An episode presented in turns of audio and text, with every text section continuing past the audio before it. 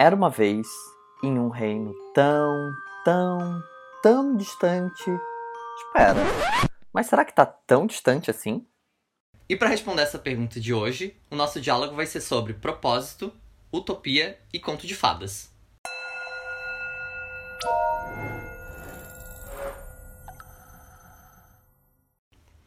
Oi, gente, eu sou o Leonardo e para essa nossa aventura de hoje eu convidei um amigo irmão para mim, que tem um dos maiores corações que eu já conheci, e eu não tô falando isso aqui, amigo, pra puxar teu saco, porque eu acho isso real, tá?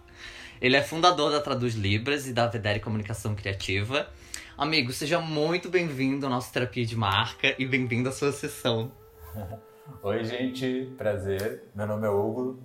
Obrigado pelo grande coração. Fico muito feliz de estar aqui com vocês e também de estar nessa terapia. Quero conhecer e entender um pouquinho melhor o que, que vamos ver, ter aí pela frente. Oi, pessoal, eu sou o Fábio. Prazer te conhecer, Hugo, não te conhecia. Só, né, várias referências do Leonardo. Amigos, agora deixa eu convidar vocês para uma experiência diferente. No nosso podcast de hoje, a gente vai fazer uma dinâmica para a gente conseguir se conectar com a nossa criança interior e aí sim ser capaz de falar um pouquinho sobre o futuro. O que, que vocês acham? Uhum. Vamos lá. Vamos nessa. E hoje, então, para a gente começar, eu convido vocês a embarcarem comigo em uma viagem em busca da nossa utopia. Presta atenção no corpo de vocês. O que que estão sentindo? Tem alguma dorzinha em algum lugar? As costas estão tensas? O ombro meio pesado. E vamos tentando entrar em contato com essas sensações corporais.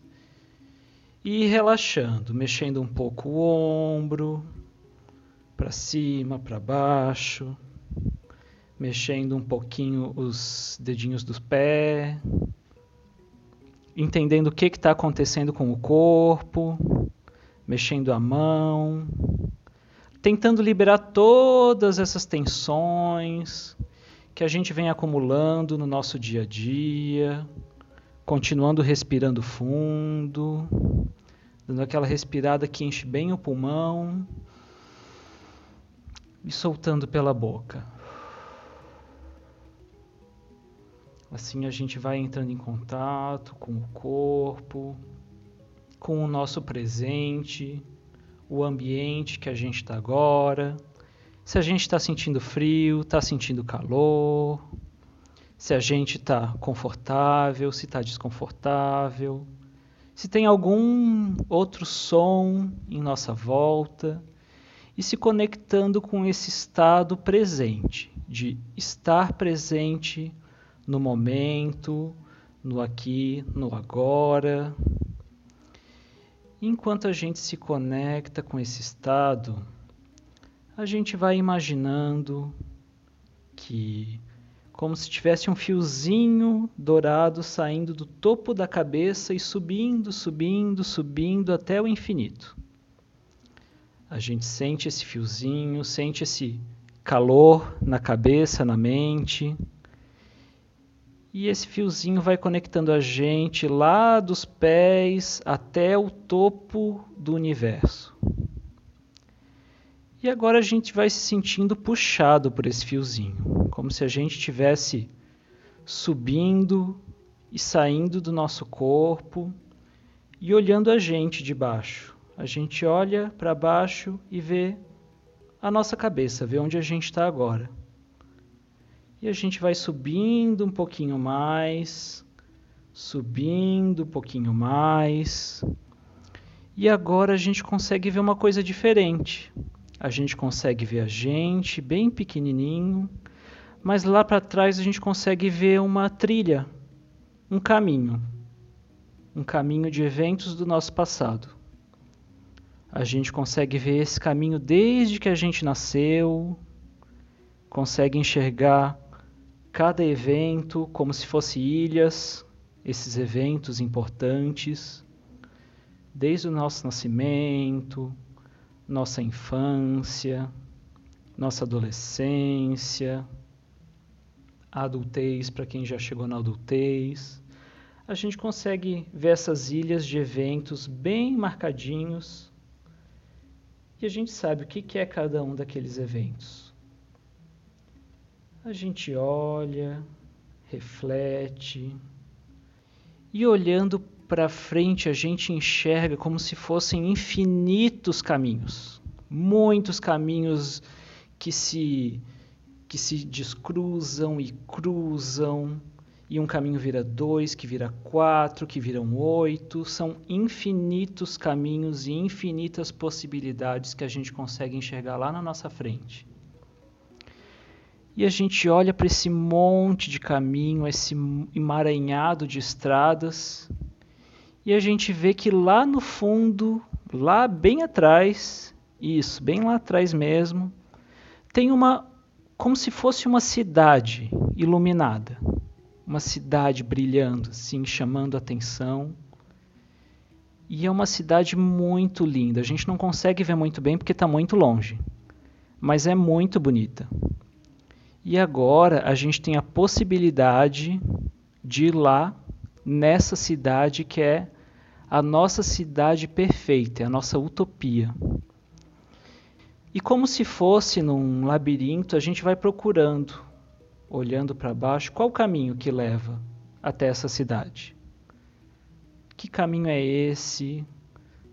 A gente vai seguindo esse caminho, esse caminho está um pouco mais iluminado. Nesse caminho também tem eventos, eventos que ainda não aconteceram, mas que são os eventos necessários para a gente atingir aquela cidade. E a gente vai percorrendo esse caminho, atrás do nosso mundo perfeito, da nossa utopia, olhando cada passo que a gente dá, cada evento que a gente encontra, o que a gente precisa fazer, o que, que precisa acontecer para aquele para aquela utopia se concretizar, até que chegamos nessa cidade que só cada um sabe como que é a sua cidade. E a gente olha em volta que, que tem nessa cidade? Como que é essa cidade mágica, essa utopia onde tudo funciona perfeitamente? Como que eu imagino que isso acontece? É uma cidade grande com prédios? É uma cidade pequena como um vilarejo? Como que é essa utopia?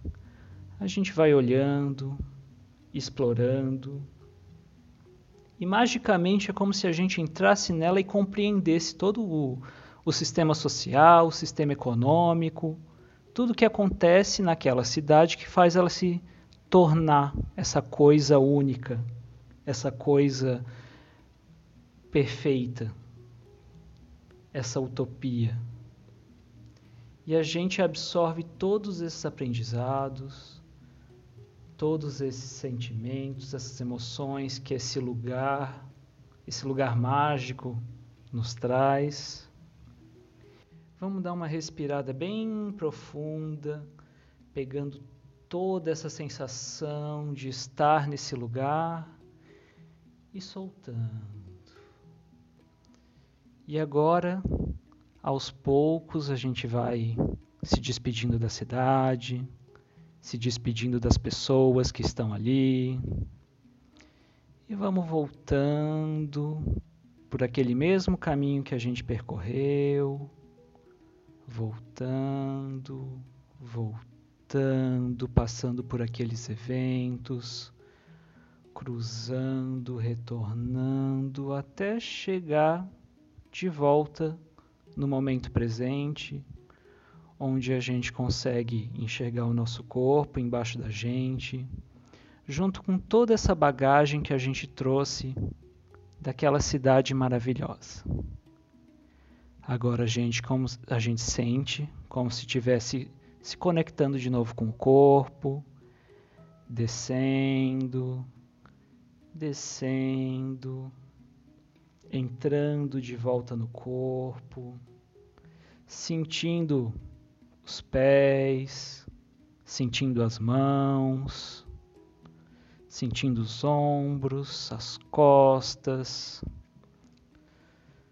entrando em contato, dando uma mexidinha para se conectar de volta com o corpo. E agora podemos abrir os olhos, retornando para o presente, retornando aqui para a gravação do podcast, dando uma última respiradinha. E agora é hora de a gente compartilhar o que, que a gente viu nessa cidade mágica, nessa cidade maravilhosa, nessa utopia. Ah, é, tem que voltar agora, né? Ai, eu até acalmei que eu tava acelerado. Ai, amigo, eu. A, a minha utopia, ela, ela tinha um mix, assim, de. urbano com natureza. Então tinha essa sensação de paz, sabe? Onde as coisas, elas se compreendiam, onde fazia sentido. É exatamente como tu disse, os sistemas, eles se conectavam e causa essa sensação de leveza. Que eu vejo utopia, na verdade, tipo, até vem uma coisa de desenho na minha cabeça, que é um é, o desenho da lenda do Avatar, mas é a lenda de Korra. Mas o que me vem muito na questão, mais nessa imagem assim, de utópico, é uma coisa harmônica. Eu acho que não tem, não, não, tem um lugar que puxa mais. É tudo harmônico, tudo se interliga até o seu limite, até, até onde pode ir tanto social quanto uh, nos pontos de vista político, uh, jurídico, uh, democrático, enfim, pode dar o, o, a palavra que for, mas eu, eu, vejo algo harmônico, assim, as coisas simplesmente funcionando sem que haja, sem que haja muita dor e muito sofrimento por um lado, assim, sabe? Não que não vai existir, a gente sabe que isso, né? isso é bem utópico, né? Não existe dor e sofrimento, até porque tu fala de sentimento das pessoas em relação a algo mas que pelo menos as instituições ou aquilo que se forma seja harmônico. Então, essa cidade ela se constrói, ela se construa se respeitando a natureza, sendo harmônica com ela. Não precisa devastar ela para que isso aconteça. Não precisa ter um muito rico para ter um muito pobre. Ter é, é isso mais ou menos que eu imagino.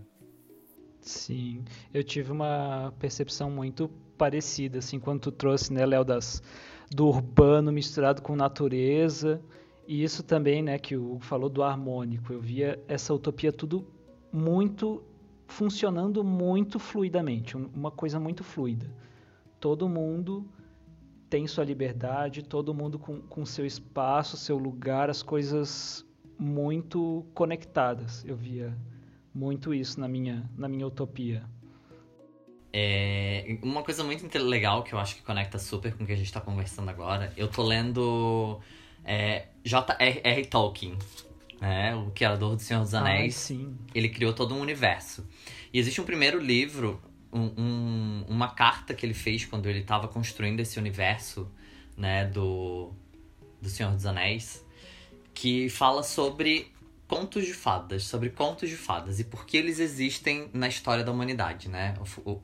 E um dos objetivos do conto de fada que ele traz é porque a gente precisa olhar de novo para o verde e se surpreender com aquilo. A gente precisa olhar para o azul, para o amarelo e para o vermelho e ter aquela sensação de que é a primeira vez que a gente está vendo, né? A gente precisa encontrar, ele fala aqui numa parte, a gente precisa encontrar o centauro, o dragão, para aí talvez a gente conseguir compreender os antigos pastores, os carneiros, os cães, os cavalos e os lobos, né? E ele chama isso de recuperação. E a recuperação, ela inclui o retorno da saúde. Então é uma retomada da nossa visão. É fazer com que a gente deixe de ver a vida, deixe de ver o mundo, deixe de ver as coisas que a gente olha ao nosso redor com trivialidade. É, porque a trivialidade ela acontece quando a gente se apropria das coisas. Então, o ser humano nessa nossa trajetória muito relacionada ao ego, né, é, traz as coisas para si, a gente se apropria delas. E aí, quando a gente se apropria delas legal ou mentalmente, é como se a gente pusesse as mãos naquele tesouro e a gente colocasse dentro do nosso baú e fechasse. E aquilo deixa de ser o incrível, que é o externo, fora de mim, e se torna o comum. Aquilo perde um pouco do brilho. E aí eu acho muito legal a gente conversar sobre futuro, sobre utopia e ter esse recorte do conto de fada, porque esse exercício que a gente fez agora foi muito pensar sobre um futuro possível, né? Pensar sobre o que é possível e, e como chegar lá. Como é que a gente constrói? E aí eu chego no Hugo. como? Pra mim é muito bonito, amigo, ver a gente trabalhou junto quando isso aconteceu, é uma necessidade sua como ser humano que trouxe e fez com que surgisse, né, o seu propósito ele de construir a Traduz Libras. E eu queria que você passasse um pouquinho dessa sua percepção como indivíduo e de como que você chegou nessa construção e nesse entendimento. Entendo.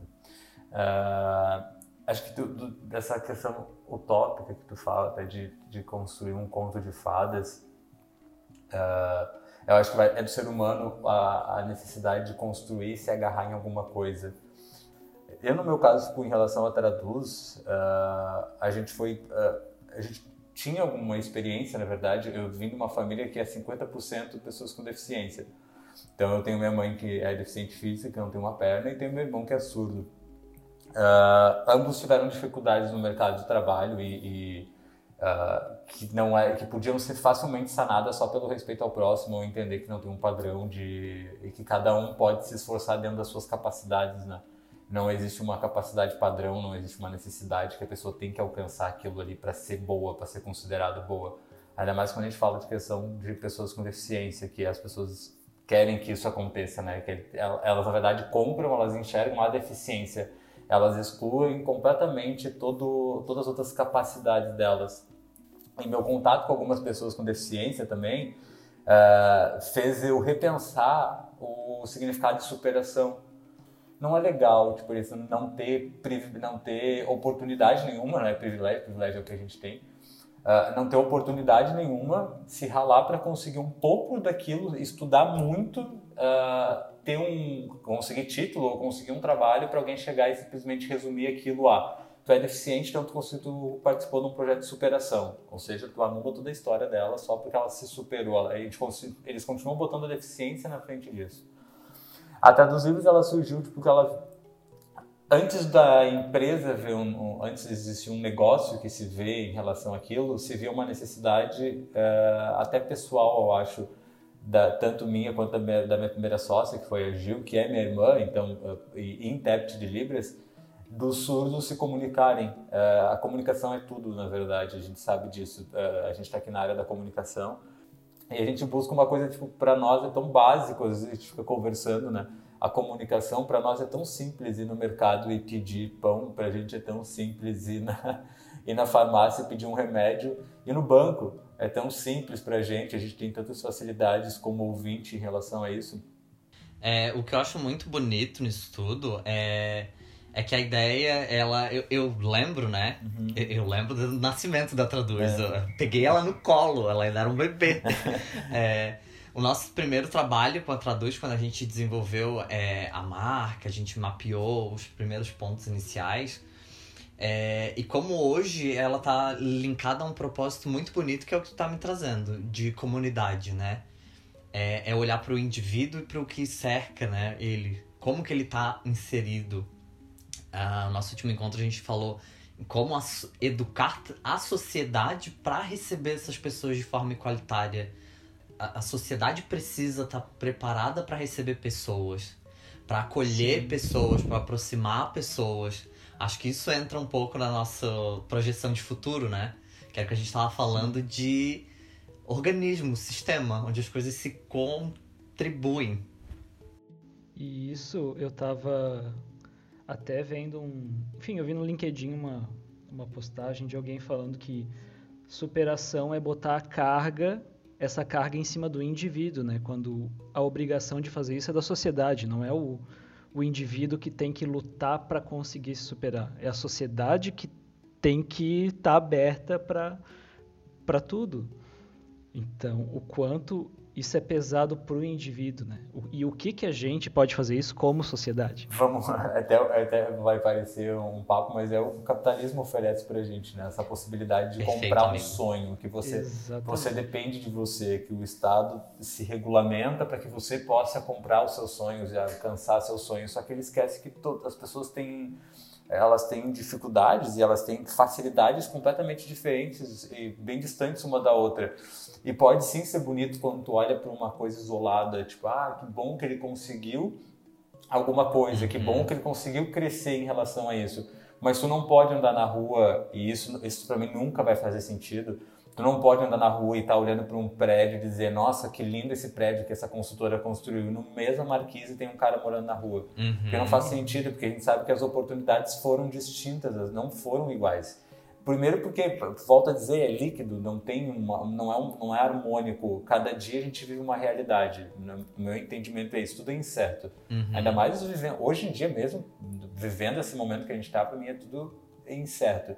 E dá essa ideia de que depende único, como tu falou, depende exclusivamente do indivíduo de buscar as possibilidades, como se as possibilidades fossem oferecidas para ele, como é para todo mundo.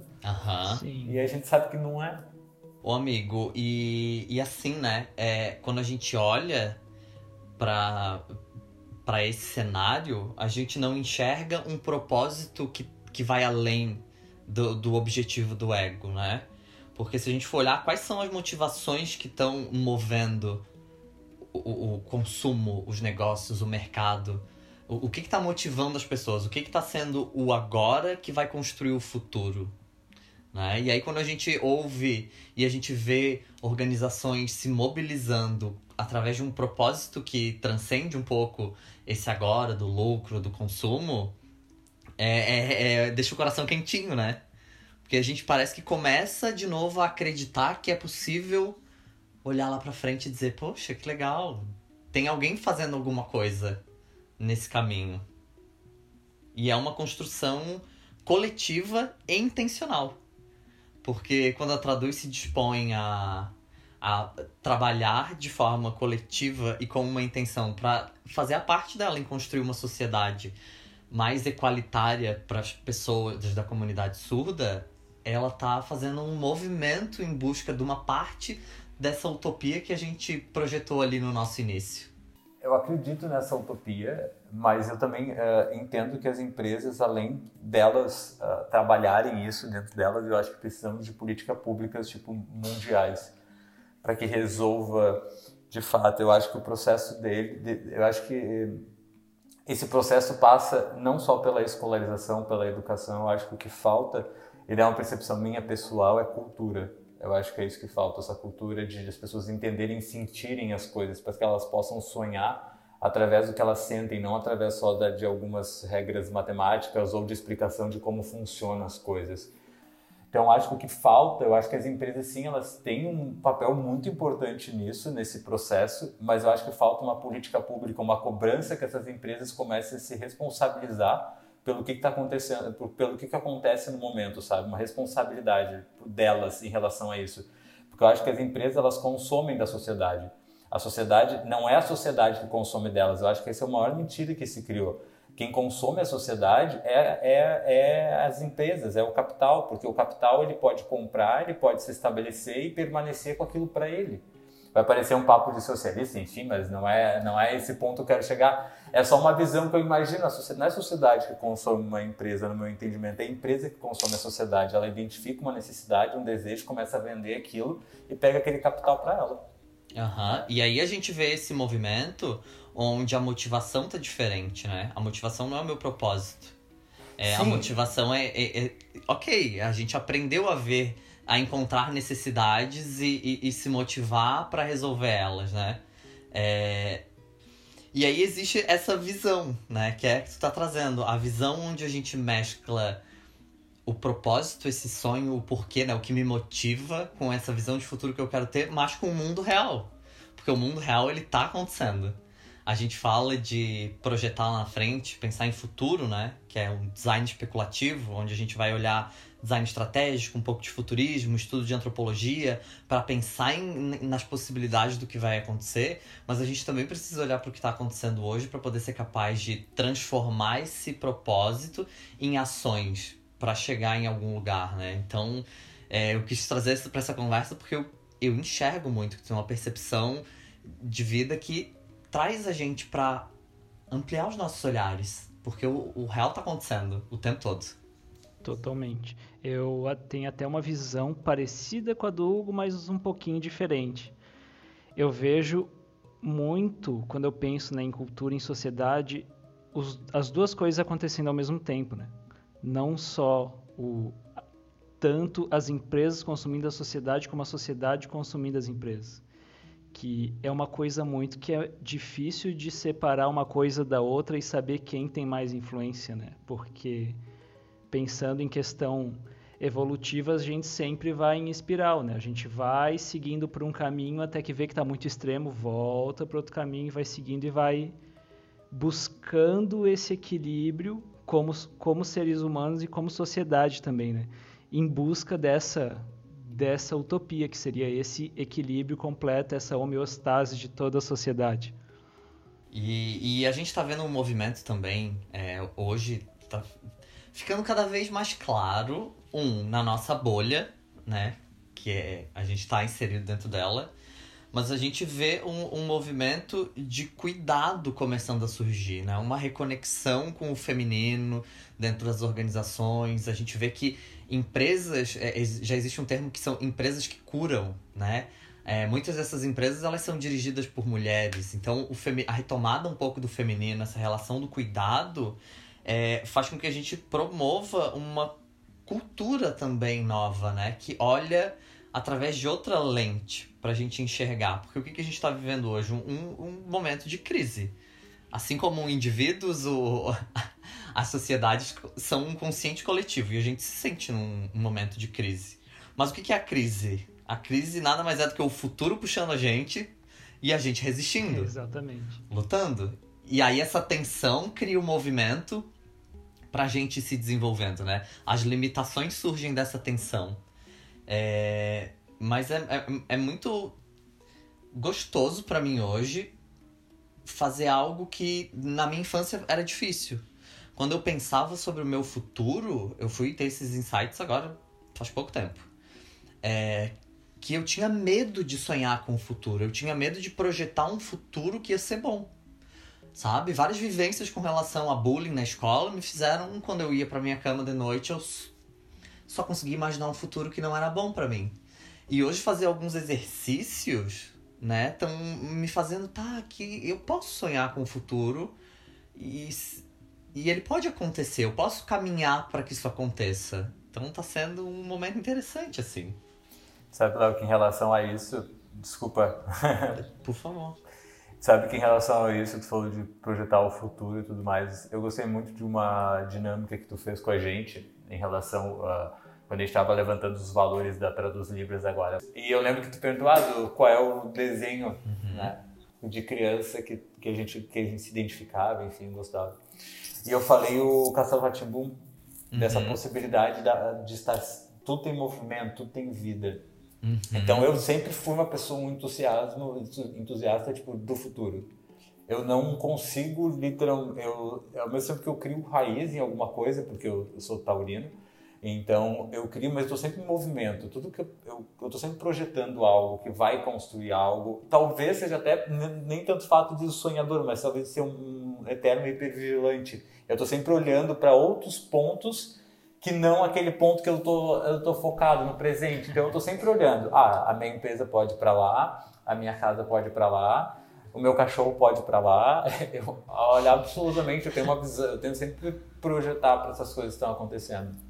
E esse momento atual foi estranho porque eu comecei, eu fui, a gente foi, acho que todo mundo obrigado a olhar pro agora. Eu acho uhum. que isso foi um fato, assim, eu descobri isso, assim, que eu literalmente uh, na, e foi na dor porque aquilo que eu projetava na hipervigilância ou na, na, ou na ideia de planejamento de futuro em março até o dia 17 eu literalmente vi que no dia 18 não fazia mais sentido nenhum.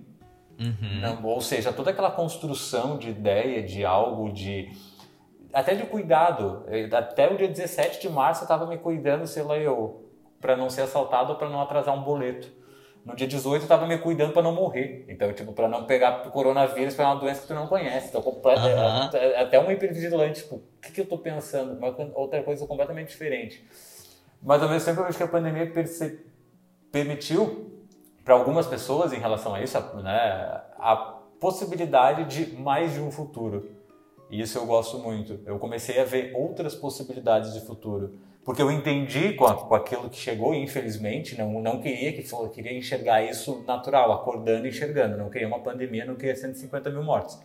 Mas eu queria, eu- isso me permitiu essa, essa pluralidade assim de futuros, né? enxergar para algo e aprendi isso depois de velho, né? Agora que eu posso olhar para algo, mas também posso ter outras coisas além disso, outras e não vou estar frustrado se acontecer outra coisa, porque eu vou entender que é um momento de vai fluir para outro lado por outros motivos, não depende só de mim algumas coisas, né? Sim, e isso traz muito do que que é a utopia, né? A utopia, a nossa utopia tá lá, a gente fez esse planejamento, mas ao mesmo tempo é estar conectado com esse momento presente de saber de que tá, a qualquer momento esse planejamento pode mudar. Nossa utopia pode mudar. E seguir o baile, e seguir sonhando, seguir planejando, né? É o nem tanto só planejamento, nem tanto só presentificação em momento, porque senão a gente não sai do lugar. Uhum. E, e hoje eu vejo que a gente tem uma capacidade, uma possibilidade, né? Paul Baran, ele é um autor que ele explicou os tipos de rede e fez uma associação às sociedades, né? Então, lá na época da monarquia, nos reinos, a gente tinha uma sociedades centralizadas, aonde todo o fluxo de desenvolvimento passava pelo centro, né? Então, o modelo político, econômico, social era dessa maneira. O desenvolvimento eram futuros, era ritmos lentos, lineares, tudo tinha que passar por um ponto só. Depois com a República, a gente começa a descentralizar, então a gente começa a ter outros polos, né, que faziam com que o desenvolvimento se multiplicasse a partir desses polos. Isso aumenta o fluxo de bens, pessoas, de informação. Mas hoje a gente está vivendo de uma maneira muito louca, porque todo mundo se tornou um polo de compartilhamento de informação, de ações, de, né, de N coisas, de dados, de informação. Isso fez com que a gente crescesse e tivesse possibilidade de se desenvolver de forma exponencial em tempo real. Né? A nossa forma de agir hoje, ela impacta de uma maneira absurda por estar conectado em rede. É como se todos nós estivéssemos conectados o tempo inteiro. Então, eu vejo muito no propósito evolutivo quando a gente fala, que é esse poder da ação para construir algo. Hoje ele está elevado a uma potência absurda, porque a gente consegue conectar pessoas que têm olhares parecidos, que têm é, coisas, crenças e coisas que acreditam, valores, de uma maneira muito é, surreal, né? Então, a possibilidade da gente co-criar futuros, co-criar possibilidades para os nossos futuros, tá cada vez mais perto, né? Tá cada vez mais possível. E é aquilo que tu falou, né, amigo? Ah, quando tu começou, ah, porque na nossa bolha, mas se a gente não tivesse essa conexão com todo mundo, a gente talvez nem Uhum. encontrasse essa bolha, né? A gente só ia estar isolados, cada um pensando e sonhando com um futuro, mas não ia chegar a essa bolha de pessoas que estão pensando diferente pra gente, opa, dá, acho que dá pra fazer também. É, eu gosto muito de associar essa, essa unidade de rede quando eu tenho mais de um afiliado, mas um que eu tenho mais contato agora, que é o João Pedro. O Leonardo até conhece o JP. E eu, gosto, eu acho engraçado, porque quando perguntavam pra gente que a gente queria ser quando, quando criança, a gente sempre ficava com a profissão da moda, né? Alguma coisa que aparecia na TV. Muitos eram médicos, alguns jogadores de futebol, pela possibilidade de sair da pobreza e ter riqueza, enfim. E tu hoje tu fala com uma criança, tu vê que ela tem um mundo de possibilidades que tu nem fazia ideia com seus 7, 8 anos. Ela projeta o futuro dela em realidades completamente. Por exemplo, o JP falava desde pequeno que ele ia para a França, porque ele fez um trabalho na escola, é, é, que ele, o país dele era a França, ele devia ter uns 4 anos, eu acho. E o sonho dele com quatro anos era ir para a França, porque ele tinha feito um trabalho, falava da torre, falava disso. Então não sabia nem ler direito, mas já estava projetando o futuro dele que ele queria ir para lá. Então eu acho isso engraçado, porque as redes elas permitiram isso, né? A nossa construção foi em cima talvez da TV aberta, em cima de algumas coisas que a gente aprendeu na escola. E quando a gente tem, nós mais velhos temos contato com crianças, a gente vê literalmente como, a, como as redes ou como se formam as coisas, né? Porque hoje a gente olha para uma criança e vê ela extremamente conectada e aquilo para ela não é algo grandioso, aquilo para ela é normal. Para ela aquilo sempre existiu, não teve diferença. Se eu falar para o JP que antigamente existia alguma coisa em específico, se eu só podia usar a internet a, a, aos domingos, ele vai rir da minha cara sim. Ai, sim, é muito doido conviver com eles, né? Porque eles não têm limitações é. que a, a gente teve né? Ao mesmo tempo que eles têm outras. A gente, às vezes, a nossa cultura e a nossa formação ensinou que a gente precisa estar em algum lugar para sentir algo. Eles já têm uma percepção de mundo que eles conseguem absorver aquilo de outra maneira e conseguem sentir aquilo estando virtualmente em algum lugar, entendendo aquilo de alguma maneira que a gente não vai saber, porque obviamente está na, na, na, na era deles e o sentimento é interno, mas é, é, é, eu fico abismado da maneira que eles falam. Esses eu li muito e até achei engraçado que foi um post no Twitter de uma menina que estava falando que o, o irmão dela mais novo estava com sotaque carioca. Mas eles são Rio do. Carioquíssima. E ele tava com sotaque carioca, óbvio, ele tava vendo vídeo de YouTube de lá, ele tava, ele segue um youtuber de lá, então ele tava, ele tava sendo formado, antigamente tem aquela coisa de cultura, né? A gente passa a linguagem, tem todo aquele dialeto que passa para os nossos filhos, que imitam a gente. E tu tem simplesmente uma pessoa, porque o contato dela não é só na, na novela das nove, o contato dela com aquele sotaque carioca é provavelmente umas oito horas por dia, porque a criança fica mexendo aquilo toda hora, olhando aquilo toda hora. Eu fiquei pensando, meu Deus, a gente como isso influencia na cultura e na educação das crianças desde novo. Isso faz com que ela tenha percepção totalmente diferente, eu acho, de futuro, de, de qualquer coisa relacionada a isso. Porque, por exemplo, a língua é uma coisa que tu se identifica uhum. culturalmente. Sim. sabe? Às vezes as pessoas vão falar comigo e falar, ah, tu é do Rio Grande do Sul, né? Ah, manezinho, ah, até manezinho. E até isso, para eles, não, é, não vai ser tão, tão comum que nem é pra gente. Sim, e isso é de uma riqueza porque as crianças estão sendo formadas numa cultura global, né? Com acesso a tudo. E isso abre um mar de possibilidades para cada uma dessas crianças de agora. É, e, e o mar de possibilidades que não é o só saber, né? É o que eu vou fazer com isso, né? Porque é, vai parecer até, a gente parece três velhos aqui falando, né? Mas eu acredito que os três aqui eram obrigados a decorar a capital do Brasil, as capitais do Brasil. Sim. Nunca consegui. E aí eu vejo que abre, né, o que a gente vive hoje com a tecnologia, abre uma infinidade de possibilidades, mas também traz pra gente uma infinidade de responsabilidades. Porque hoje a gente está criando, né? A gente está aqui. Até tem uma frase que eu anotei: o futuro é fruto dos sonhos do passado com as escolhas do presente. Então a gente está aqui sonhando em alguns Sim. momentos com alguma coisa lá na frente e também agindo. E olha a responsabilidade que a gente ganha nas mãos para poder construir um lugar um, um lugar propício para essas crianças que agora têm tantas possibilidades de se, se experimentarem e também construírem os futuros delas, né? O que elas vão enxergar daqui para frente. A gente começou com conto de fadas, terminamos em crianças. Reflexivas. Tudo volta para as crianças. No fundo, tudo volta, né? Isso é verdade. É Sim. porque é, é uma, um momento que tu consegue olhar para algo e entender aquilo que tu aquilo que tu vivenciou sendo aplicado de maneira mais consistente. Sabe? Ah, eu vejo que nem tu plantar uma coisinha, tipo, eu sou apaixonado por isso, mas tipo, tu planta, tu vê ela crescendo, procurando espaço para se grudar para ir. E quando eu pego um negócio desse, tipo tecnologia ou, ou, essa parte tipo, de estrutura de cultura e eu tenho contato com uma criança, eu vejo tipo, desde o começo, sabe? Ela já se criou nisso, ela está crescendo nisso. Ela cresce com outros olhares. Então essa ideia, eu tento hoje uh, e contra talvez as minhas convicções, eu fiquei 27 anos, 26 anos, que faz um ano mais ou menos que eu tô nessa nessa ideia, 26 anos construindo que eu precisava estar em algum lugar que não era o que eu estou agora, numa, numa, num objeto de prosperidade, às vezes até financeira, de crescimento, que não, não às vezes crescimento pessoal, espiritual. E hoje eu consigo reconhecer isso e tentar trazer essa ideia de que o futuro ele é, ele é líquido, ele é incerto e eu preciso conseguir me adaptar e entender isso para simplesmente não sofrer, não frustrar. Uhum, porque são várias pessoas, né? São vários indivíduos olhando para os seus futuros individuais e se projetando para frente, cada um é, botando a sua parcela de participação.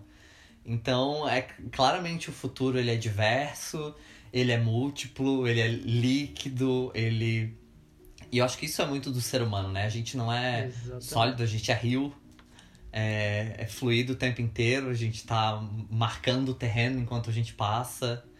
Isso é parte da experiência humana, né? E trazendo isso para o mundo das empresas, isso não é que dificulta, né? Porque não, isso é uma coisa boa, mas tu nunca sabe de, realmente qual é a necessidade, o uhum. desejo de uma sociedade por mais que a gente vive na, no mundo dos dados, e sim, existem, eu acredito que existem padrões, mas eu acho que não a sociedade ainda é feita de pessoas. E os dados, elas podem, os dados, elas, ele é um recorte atual. Por isso que tu nunca vai parar de ter dados. Então, ainda é, é, são as pessoas ainda que oferecem esses dados, né? Então, acho que esses padrões eles estão, eles estão em constante movimento numa sociedade tipo líquida que nem ela, eu acho, sabe o que ela quer no próximo dia ou no próximo ano. Ou no próximo minuto, né? No próximo Ser minuto. Ser humano, né? A gente é. é. assim. Quero, não quero, já quero, não quero mais. E agora? O que eu tô vendo? O que eu tô sentindo? Eu acho que vai muito daí, né? Mas o, esse processo que a gente faz também de ir se conhecendo vai trazendo. É, é muito doido, porque parece que quanto mais a gente entra pra dentro de si e se conhece, é, mais a gente sabe, mas também abre N portas para N outras coisas. E, e, e, o mundo ele vai, acredito que ele vai se tornar cada vez mais complexo, né? E o complexo é levando em consideração todas as individualidades. As coisas estão começando a, a emergir. A gente está saindo de um padrão de. Tá saindo. A gente está começando um movimento de saída de um padrão de massificação, né? Onde padronizava tudo e a gente está começando a, a, realmente criar esses grupos, criar essas comunidades, se identificar através de valor, se identificar através do que torna a gente mais humano, né? Nossas dores, nossas necessidades, nossos valores, nosso propósito como indivíduo, que muitas vezes a gente não sabe. Sim. A gente fala tanto de propósito, mas às vezes a gente não sabe. E tá tudo bem não saber, porque essa é a pesquisa do ser humano. E essa é a né? nossa utopia, né? Nos tornar mais humanos. É. No fundo é isso. Por isso que a gente tem essa sensação muitas vezes de orgânico, de fluido. Ah, um mix entre é, natureza e urbano. Porque o, o urbano, ele é a criação do homem. Nós somos. A gente replica isso, né? Nós somos criaturas que têm o poder de criar também. Por isso que a criatividade é uma das nossas grandes ferramentas. Então a gente está replicando esse movimento de criar. E mais que ferramenta, né, amigo? O, Moreno, né, criador do psicodrama, ele fala muito que a criatividade e a espontaneidade são indicadores de saúde. Quanto mais criativo e espontâneo a gente consegue ser, mais saudável mentalmente a gente é. Né? Isso até, a criatividade é um ponto engraçado, porque no mercado uh, ela tem levado, é, criatividade levada a sério. Foi um artigo, acho, dos anos 90, né, se eu não me engano, eu acho que, acho que foi isso. Que até então a, a, a indústria, a, a, o mercado, não olhava a criatividade como um, um ativo ou como algo que poderia ser usado em benefício. Achava que era algo só divertido. Tinha uma visão completamente diferente da, da possibilidade do, da, da criatividade ser o teu processo de inovação, de novidade, de construção de algo, de possibilidades de, de, de resolver problemas. Isso foi, isso, então, é super recente, então fazem, imagina, vai fazer 20 e poucos anos que a criatividade entrou na nossa sociedade como um fato, como, no mercado, eu acho que eu posso dizer isso, no mercado como algo que deveria ser uh, uh, um valor um, e um critério de avaliação, enfim, não sei como dizer isso, tipo, dentro das empresas. Ô amigo, então já que a gente está falando de criatividade e ação e prática, eu queria deixar um, uma um. Oh, peraí. Uma indicação. Ai, fugiu a palavra. Queria deixar uma indicação que se chama Wiki Futuro. E, e nesse Wiki Futuro, você consegue escolher temáticas lá, ler sobre possíveis futuros que as pessoas enxergam e acreditam, econômicos, sociais, é, de mercado, enfim, vários. E você também consegue construir o seu futuro, né? Botar lá um recorte que você enxerga é, sobre inclusão, sobre equidade. E escrever, sabe? Começar a construir talvez esses... Construir de fato esses futuros. Porque algum dia, lá no passado, é, alguém estava pensando na construção social como a gente pensou, só que olhando para esse outro viés, né? Esse viés de produção, de ser capaz de produzir em grandes quantidades, de ser capaz de é, compartilhar, né? Ou vender com o mundo as suas produções. Acho que a gente passou por um processo de pensar e projetar um futuro e agora a gente também tem a possibilidade de fazer isso. E fazer isso com essas possibilidades que a gente está enxergando que existem. Tanto que essa era a proposta até do Thomas More, que é o o criador de fato, né, o escritor do livro Utopia, né, que é o lugar ideal que não é agora, mas que pode ser construído no futuro. Genial, não sabia disso, genial, vou, vou, vou conhecer. Olha, eu acredito que a gente teve uma conversa incrível, maravilhosa, foi muito gostoso compartilhar todas essas visões com vocês. É, foi muito sensacional. Eu queria te agradecer muito, Hugo. Muito, Imagina, muito, muito, obrigado. muito mesmo. Foi ótima essa terapia. Hugo, muito obrigado pelas percepções, por, enfim, por te conhecer, né? Agora só virtualmente, mas quem sabe no futuro a gente se conhece pessoalmente. Ah, sim. E a gente pode fazer um call, uma call com vídeo. né? E agora, então, pra gente encerrar, eu vou deixar um exercício para quem tá ouvindo a gente, né? Como é que você vê o futuro? Como é que você vê o mundo daqui a 10 anos? Como é que a sua organização ou o seu empreendimento, ou você como empreendedor, vende, cria, se comunica com esse mundo do futuro? Tá? Vou deixar essa reflexão e compartilhem esses resultados desses futuros com a gente. Nós estamos lá no Instagram, arroba marcasconscientes. Please. E quem quiser entrar em contato, é só mandar um hello. Só mandar um oizinho que a gente responde, bem acolhedoras. Então, por favor, se vocês quiserem se despedir, deixar uma palavrinha do que vocês sentiram nessa conversa hoje. Foi ótima terapia. Acho que a gente se aprofundou em assuntos e é muito bom a gente se relacionar com olhar outras outra perspectiva das coisas acontecendo. E também é muito bom quando a gente tem um momento onde a gente pode falar aquilo que a gente pensa, né? A gente está no dia a dia correndo e traz essas percepções. E eu saio daqui com outras ideias e outras coisas para refletir e pensar que eu sei que, como para vocês, a gente trouxe isso, eu trouxe isso várias vezes, né? É líquido, então o que eu penso hoje é numa perspectiva que eu tenho certeza que indo para casa agora com o Tesla, que é o meu querido cachorro, eu vou ter outras percepções, até dele, possivelmente.